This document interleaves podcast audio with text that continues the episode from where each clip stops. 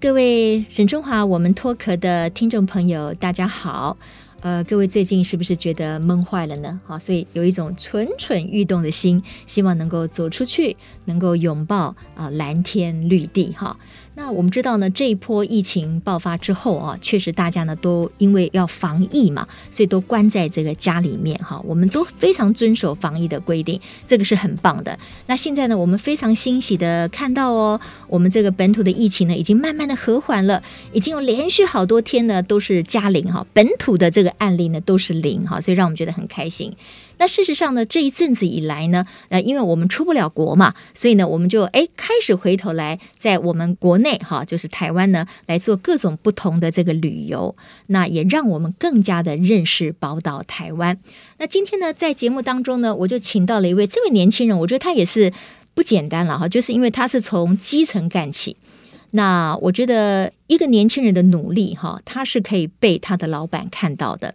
所以呢，今天在现场的是嘉丽丽旅行社的营运长邱继峰，英文名字叫 Mark，对不对？是的。那你要我叫你什么？继峰还是叫 Mark？叫 Mark 就可以。好，Mark，Mark 就可以了。Mark 你好，大家好。OK，好，Mark，你现在是营运长哦，听起来很大呢。名称大。但我们什么事情都要做。对呀，营运长到底要做什么？啊，其实营运长做的事项，除了呃各位看到的产品项目啊，嗯、然后在公司里面的管理，嗯，然后还有呃行销部门，我们也是要做的，财务部门我们也要看，所以其实真的蛮多事项跟细节。如果我也像顾问一样，给我的同事们一些咨询，这样子。嗯嗯。而且呢，这个 Mark，我知道你是念 MBA 的，对不对？啊、对。好，就是所谓的商业管理嘛，哈。所以这个也是要有两把刷子的哈，不然这个老板是不会把这么大的这个责任就交给你的哈。我们说从去年哈开始有疫情爆发以来，更不要说今年五月份爆发了本土的疫情。其实所谓的海啸第一排啊，就是最惨的，就是旅行业、旅游业，旅游业了哈，因为。像你们公司其实是大部分都是做欧洲国外嘛，那现在根本我们根本出不了国啊，所以我知道在我的节目里面哈，包括另外一个节目《春风华语》，我们也呃邀请过不同的这个产业，还有不同的呃旅行业者，那他们如何能够应变啊？如何能够求生存啊？这也考验着领导人，也考验着就是说一般的消费大众对于接受新的旅游方式。或者是接受可能不同的这个旅行社，它能够转变啊，这样子的一种接受力。那 Mark 就是说最惨的时候，你们是怎么样？你们业绩是如果跟以前正常的时候相比是多少？我们的业绩真的是下滑百分之九十九，这个数字。那那不 就完蛋了吗？只剩下一趴，这一趴是哪来的？这一趴真的就是靠着国内旅行啦，嗯，然后靠着呃，我们有一些选物代购，嗯，嗯嗯，然后我们也有做了一些自己的文创商品，所以我们靠这样子的营运，然后能够试试看能不能力挽狂澜一下。哎，可是你说你如果做了这么多的尝试，也只能够撑一趴啊！是啊，哈，那听起来有点惨哎。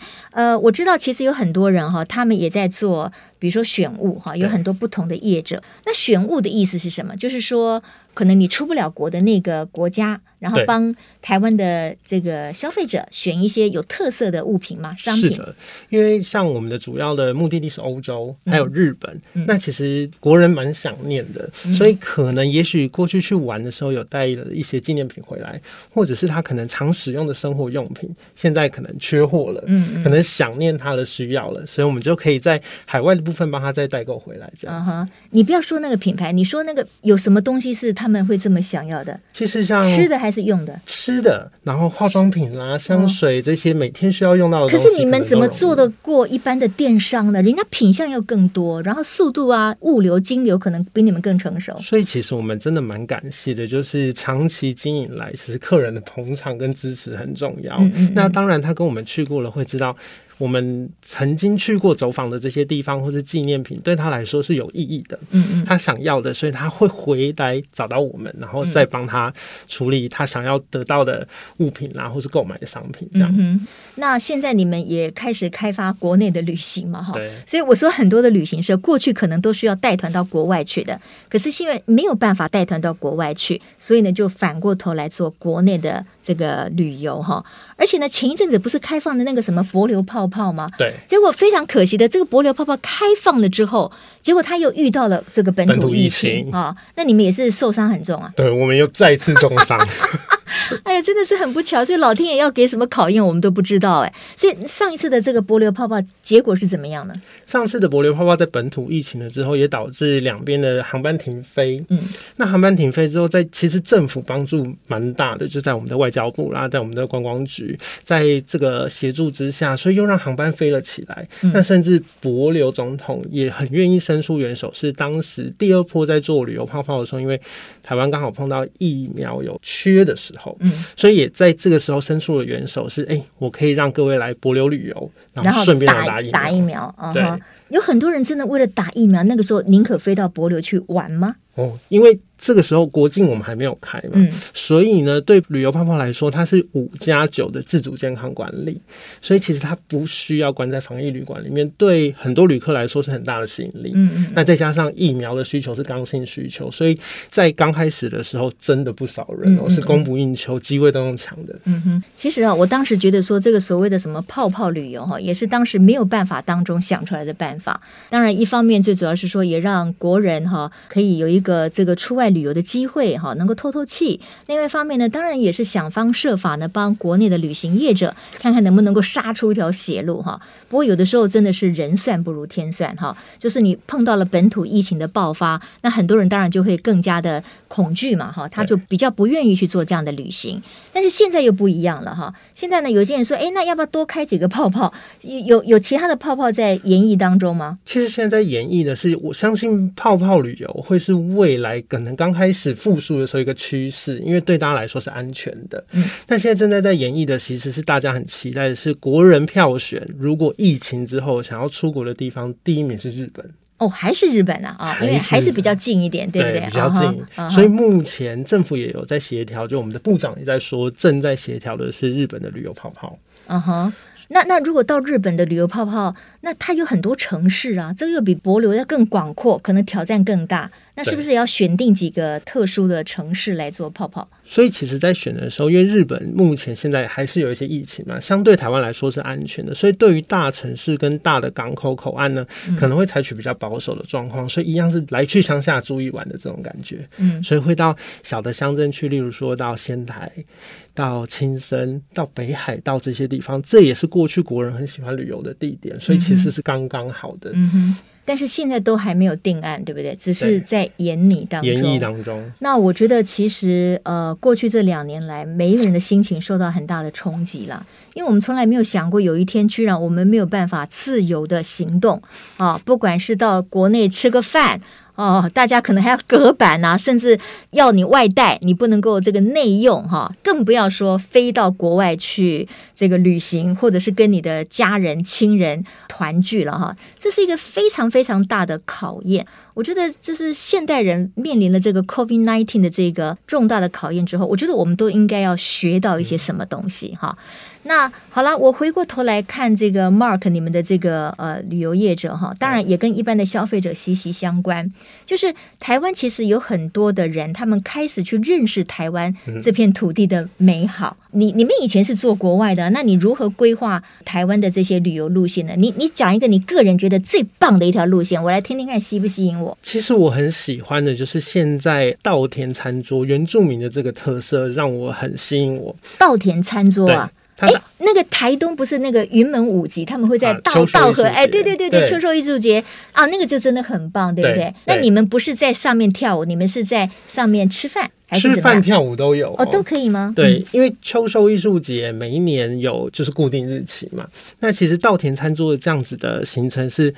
不畏风雨，其实只要能够进行，只要能够接待这些原住民朋友，真的很欢迎我们游客一起去同乐跟同欢。嗯、那它的进行方式，其实当时在找这个行程，看见台湾的时候，因为很巧的是，呃，我们齐柏林导演在看见台湾这部影片里面的时候，拍下来这个稻田脚丫的这个样子，就是这个稻田餐桌进行的地点。哦、哇！那所以我们到是在在台东吗？在花莲的哦，花莲，对，花莲，在花莲的玉里。嘛，花莲玉林，嗯，对。那所以在这块土地上面的时候，除了有稻田秋收的这样子的美景之外，我们还可以感受到呃原住民的热情，他会在上面唱歌跳舞，嗯、跟我们一起同乐之外，呃，原住民的生活，他会带我们去认识他们的栽种植物。那其实阿美族对我来说，我自己有一个对阿美族的情怀，是我小时候最好的朋友是阿美族哦，所以他跟我介绍认识的时候，从做国旅开始，我就觉得嗯，那我就开始从这个族群早起，就发现了这个稻田餐桌可以做的部分。嗯，那阿美族很厉害，嗯，靠山吃山。靠海吃海，对、嗯、他们有一个成年礼啊，成年礼就是小朋友在长大的时候呢，要进去山里，所以你要分辨你的植物，有些植物吃了你可能会中毒，嗯，那哪些植物是在你在深山里面生活，如果被困住了，你还可以存活下来的。所以靠山吃山，靠海吃海是哦。所以大家怕阿美族占据的土地是，诶，有了山就可以吃了山，有了海里面抓鱼啊、捕鱼获这些都行。所以其实认识他们的植物，认识他们可以吃的这些内容，再加上。呃，原住民女性社会这个手作编织，所以这一整套行程一天下来都可以全部都体会到。之后还有一个飨宴，就在稻田的餐桌上面吃饭。哎、嗯，那你刚才说稻田餐桌对不对？对。所以在稻田上面吃饭用餐，这当然就是很重要了哈。那这些餐都是由阿美族的朋友们准备的吗？是的。那你讲几个菜单来听听看。我自己很喜欢的是咸食，所以我很喜欢山猪肉。山猪肉，呃，盐烤。山猪肉，烤山猪肉、哦，还有呢？呃，再来是呃，因为玉里这里呢很有名的有玉里面，玉里面啊，玉里面，玉里面是什么？它其实跟正常的面很像，但是吃起来口感就特别的好哦。这个是玉里面，所以可能跟水质，可能跟这里的环境而展出来的玉里面的不同。嗯嗯嗯、这 okay. 那再来就是这里的米了。米对，所以它会有彩绘的米，嗯哼，然后我们也可以做米的彩绘，然后再来包粽叶饭的这种。哎，对呀、啊，因为呃，我也吃过那个原住民朋友的所谓特色餐哈，那我觉得他们很会运用就是当地的一些蔬食，比如说他们特殊的一些野菜啊什么之类的，那吃起来口感也很特别，也有一种特别的香气。这个有吗？这里的野菜有笋子，金钟笋，对，它的笋子带有一点苦味，它在。剑笋跟桂竹笋之间味道的这种感觉，跟吃起来的口感也是，就是不是这么的嫩，但也不是这么的粗，所以口感介于中间，但是有它的竹笋的香味跟苦味。嗯嗯嗯，呃，我觉得这个因为台湾的原住民文化哈，真的非常的丰沛哈。呃，我们有十多个族诶，哈，因为这个后来认证越多，那每一个族他们背后代表的文化其实是不太一样的，他们的传统的仪式哈，他们所代表的颜色，他们的图腾都不太一样。所以如果说我们可以发展出台湾这片土地上非常多元的原住民的特色旅游，我觉得这个很棒。嗯，而且我个人我非常喜欢原住民朋友的歌声，啊，所以吃饭的时候如果可以跟他们一起唱歌跳舞，我觉得真的太棒了哈。这是真的，真的，我我觉得真的是非常吸引人。那其实不要说是吸引我们国旅哈，国人的旅游，我觉得未来它还可以吸引很多的国际观光客。哎，对，国际的观光客，让国际的观光客可以到台湾来啊，这个很好。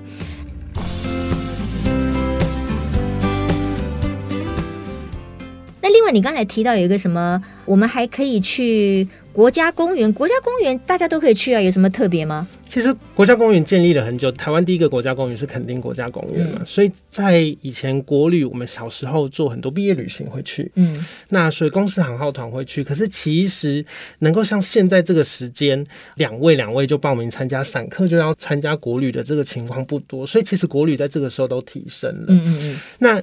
国家公园里面，我其实做了一个觉得很有特色，是玉山国家公园。嗯哼，要爬玉山真的是要体力的训练。嗯，其实对我来说也有一点点的挑战。你都有挑战了，我都很想去爬呢。我我想有一天我要爬玉山。所以我们在做这个行程的时候，稍微就想的是，那我可不可以有办法是直升机载我就上去玉山？哦，就是如果说可能体力没有那么好的朋友们，他也可以登峰造极，对不对？可以登顶。用直升机啊，用直升机就载我们上去玉山。哦、那但是这个在呃行程安排的过程当中有很多的挑战。我们最刚开始希望直升机能够载我们上去到玉山的北峰，嗯嗯嗯，在这里就可以放下来。但其实目前台湾的法令规定是能够有这样子的直升机，叫黑鹰直升机，它是为了救援而没有办法做商业或者是观光使用。那当然，在商业或是观光使用的时候，其实玉山上你说像塔塔加这里啦，或者像他们的设备要吊挂上去的时候是靠直升机。那我们就在跟直升机公司在研究的时候，能做到的是环玉山的这样子的行程哦，就是坐直升机上去，然后环玉山，没有办法就是 landing 好，然后目前还没办法。对，而且我觉得其实也是有一定的风险了。对，好好，那这样子会很昂贵吗？如果是用直升机的话？这个有人已经做了吗？就是有人已经做过了哦，OK。但它的费用应该是连地面的游玩我们也做了，哦、因为其实从花莲从、嗯、花莲出发了这样，所以整整个配套起来价格，我觉得还算在可以接受当中。费用是七万多元啊。哦，对不起，我啊太大声了 啊哈，因为我本来以为说是一两万，那你是说包括其他的，包括其他行程哈？Anyway，就是说现在其实认识台湾有很多不同的方法。那当然呢，这个旅游业者他们为了要走出困境，他势必也是要很有创意的去设计一些新的这个旅程。但是适不适合大家，我觉得大家一定要去考虑。我觉得安全是最重要的，还有就是说那趟旅行会带给你的满足感。哈，可能每一个人在自己的生活经验里面，他可能会有一块。拼图，他很想把它完成，那你就可以尽量的去选那个你想要去的那个地方哈。呃，那另外呢，当然就是我知道，其实，在台湾哈，我说认识台湾宝岛，因为台湾是一个海岛嘛，对，那我们有很多的海，对不对？所以它发展出来的旅游方式，其实它也是很独特的。比如说，我们可以坐游艇啊，对，我们可以哎，好像还可以潜水，哎，对，最近那个潜水的节目啊，很很特别，就是很多人专业的人士啊，他们潜到那个海底里面去拍摄，啊，这个好像在台湾越来越成熟。你要不要介绍一个属于台湾海岛？啊，我们这个享受台湾美丽宝岛的特殊的旅游方法，其实现代的我们的富裕是真的做的不错的，所以在国家公园的保护，在海洋上面的这些保护，所以其实以往我们都一直是出国去探看海洋世界，嗯嗯嗯，可是其实反观再来看，在台湾，其实，在我们的绿岛。在我们的小琉球，在蓝屿，现在真的好多好多开始，大家都想要学自潜跟潜水，去看看一下海底世界。嗯，所以其实这样子的出海的行程，我已经开始红了一年多了。所以我们有好多好多旅客都跟我们说，台湾的海底世界真的是蛮美的。那能不能够帮我们安排这样子的行程？其实，在岛屿上面，我们还是要再呼吁一下哦，就是我们希望能够在海洋的保护、在岛屿的保护，还有在商业能够进行观光上面，能够达到一个平衡。因为目前其实能够登岛上去，能够接待大家的住宿旅宿条件不是太多。嗯、对对对，哎，其实这一点很重要。我记得那个呃，我们的观光教父哈严长寿先生，在前一阵子他就提出呼吁。他说呢，常常哈，这个发展国旅哈，有的时候是太过饱和了，就是说那是一种假性的需求。可是呢，当你把这一阵子这么多人做完了以后呢，如果你整个的这个旅游的品质没有提升，那或者是说我们作为消费者，我们作为一个旅人啊，我们的概念、我们的观念没有提升，其实这个对大家都是输家啊。我们应该要保有台湾的美丽，所以我们也要尽量，就像你刚才说的富裕嘛，哈，就是呃，我们在生态保育方面，我们大家都要注重，所以每一个地方可以容留的人数。就不要太像杀鸡取暖一样，嗯，我觉得这个对旅游界也是个伤害。对，对于我们作为一个所谓现代文明的城市的居民来说呢，我觉得也很不妥。所以这个是要双方面配合的哈。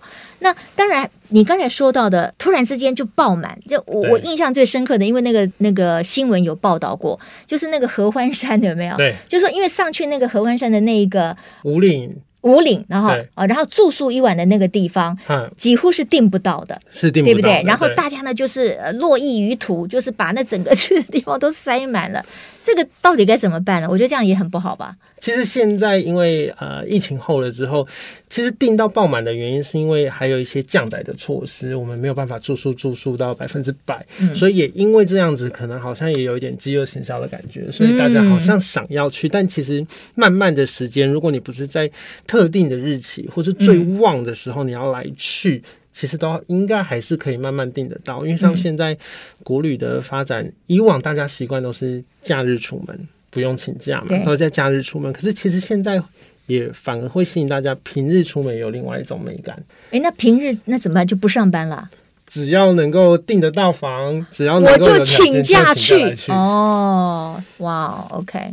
呃，这就是一种，我觉得也是一个新时代的心理因素吧，哈。因为过去呢，我们的旅游、我们的休闲、我们的消费是配合工作之余啊，那个是一种身心灵的一种安顿嘛，哈。但是因为现在呢，疫情 COVID-19 逼迫的我们没有办法那么自由来去的时候，哎。反而，当你有机会可以放松心情的时候，哎，你就会暂时把工作给抛下来，对不对？哈，只要老板愿意放你几天假，那你就让自己去得到一点舒缓。这个就是一种不同时代里面的一种挑战吧，哈，也是我们的一个考验吧，哈。那呃，你要不要谈一谈？因为就是说，因为最近大家不是很开心嘛，因为都拿到那个五倍券嘛，哈。那大家所有的像什么便利超商啦、什么大卖场啦、服饰店，我看百货公司啊，还有这个旅游界，好像大家都在抢，就是说，哎，到我这边来使用你的五倍券，然后我给你更好的这个优惠。那旅行业者也会推出这个吗？当然，因为其实配合的这个五倍券，大家有一个很开心的这个心情哦，因为多出来可以开始出去玩，尤其当我们的疫情又比较稳定。嗯，所以开始可以出去玩，然后有一些加嘛，尤其政府有推出了国旅券，所以其实国旅券的使用范围蛮广的，因为它可以在旅宿上面使用，或者是你参加行程。哎，国旅券是另外的吗？对，国旅券是另外的。要抽签吗？要抽签，哦、要抽签。哎呀，我都没有去抽了，那可惜了。国旅券可以多少？国旅券一千元，一千元也不错，不不无小补嘛，对不对？哈，OK，好。所以在五倍券的发行的国旅券的发行了之后，就像我们刚刚提到的，嗯、其实因为订房。一房难求，嗯，所以导致大家订到了来使用这个券，然后使用这个房，使用国旅券哦，他只要什么时候订到，什么时候就去哦，这是现在产生的状况。所以其实国旅现在已经没有淡季旺季这种感觉，就是现在这么夯啊！哦，现在真的是蛮夯的哦。哦，尤其是开车的时候，在路上这个交通是蛮有感觉的。嗯哼哼哼哼，OK，好。那你作为一个这个新生代的年轻优秀的这个营运长哈，你会觉得说，对于台湾在疫情当中，这个一方面我们当然重视台湾的一个生态环境，对不对？美丽的宝岛。可是，一方面确实我们也希望能够把这个观光的这一一条哈。这个所谓的一条龙呢，我们可以把它做到更好。你觉得从业者的角度来讲，应该要特别注意什么？就是不要出现像我刚才说的啊，就是一窝蜂，然后杀鸡取暖，然后过后呢，留下了整个山头可能都是惨不忍睹。那这样子就很可惜了。其实我觉得应该要共生，然后跟在地社区的结合。嗯嗯嗯。现在也越来越多呃年轻人返乡回去，他想要发展观光，因为其实观光业是一个很欢乐的产业，对对对，就是大家是来我的家乡玩。或是来我的土地玩的时候，嗯、我很乐意的介绍给你我所认识的、嗯、我所知道的这个土地，我所在的这些地方。嗯、所以当年轻人回去了之后，开始跟整个社区、跟整个土地有一些些的连接，所以自然在保护之下。我觉得大家都有一个共识，是第一个，我们希望能够在观光商业上面，然后跟我们的环境保护上面取得一些平衡。所以再加上政府的支持，我觉得政府的支持对我们来说真的是蛮重要的。所以其实各在地县市，不管是这些支持青年的、支持青年返乡的这些局处，然后或者是观光局、县市的观光局在做的上面。我觉得给我们业者有很大的资源，所以我们在规划上面就不会像刚刚说的杀鸡取卵的这样子的方法。那也不是只是说一次性的，因为现在利用这两年的疫情的时间做好了之后，对于以后国境开放了之后，国外观光客进来看到台湾的提升，看到我们的这些观光资源的发展，其实是。非常好的行销，嗯嗯，也是口碑行销会传出去，让更多人认识台湾。是是是是。那但是你刚才提到说，事实上，当大部分的旅行业者把他们的关注可能从国外的旅行团变成了国旅之后，其实它能够得到的业绩的部分还是非常小的一部分。所以重点可能就是在提升整个的，比如说提出的这个路线的一个素质，然后也要为未来的国境开放或者是国外的观光旅行来做准备嘛。对。那你们会预期说什么时候你们还可以重新展翅在全世界，或者是你们擅长的欧洲的这个呃旅游呢？我们现在在看的是，希望秋冬一样，秋冬都来到了，所以在过年期间南来北往这个时间，如果我们所有台湾人都可以把疫情也都控制得很好，全世界也在看这个时候，等之后慢慢呃，我们的疫苗施打率，世界都一起提升，开始可以与病毒共存的时候。就是我们真的可以在开国境的时候，那其实我们希望的是樱花季的时间，明年的三月、哦、明年的三月的时候，OK，这是比较乐观的。哎，嗯嗯嗯嗯。那再来，如果可能的话，我们会希望大约在明年的六月甚至暑假的时间，嗯，应该就可以开始慢慢拥抱世界。嗯嗯嗯，OK，好。今天呢，这个我们透过这个呃，应该是最年轻的一位旅旅游界的营运长哈，来跟我们介绍了一下，就是说旅游界这其实面临了很大的一个危机，可是，在危机当中啊，也要再开创另外一个生机嘛哈，那都不是太容易的。在我们期待更美好的春天到来之前，我觉得我们还是要提醒大家，其实每一个人还是要为自己的身体健康把关哈。因为我觉得 COVID nineteen 带给我们的教训，我们绝对不能够轻易的忘掉。呃，人类如果说是太对于这个土地哈予取予求，或者是说我们就是对于很多事情视为理所当然，我觉得难保哪一天大自然不会再一次更严重的反扑哈。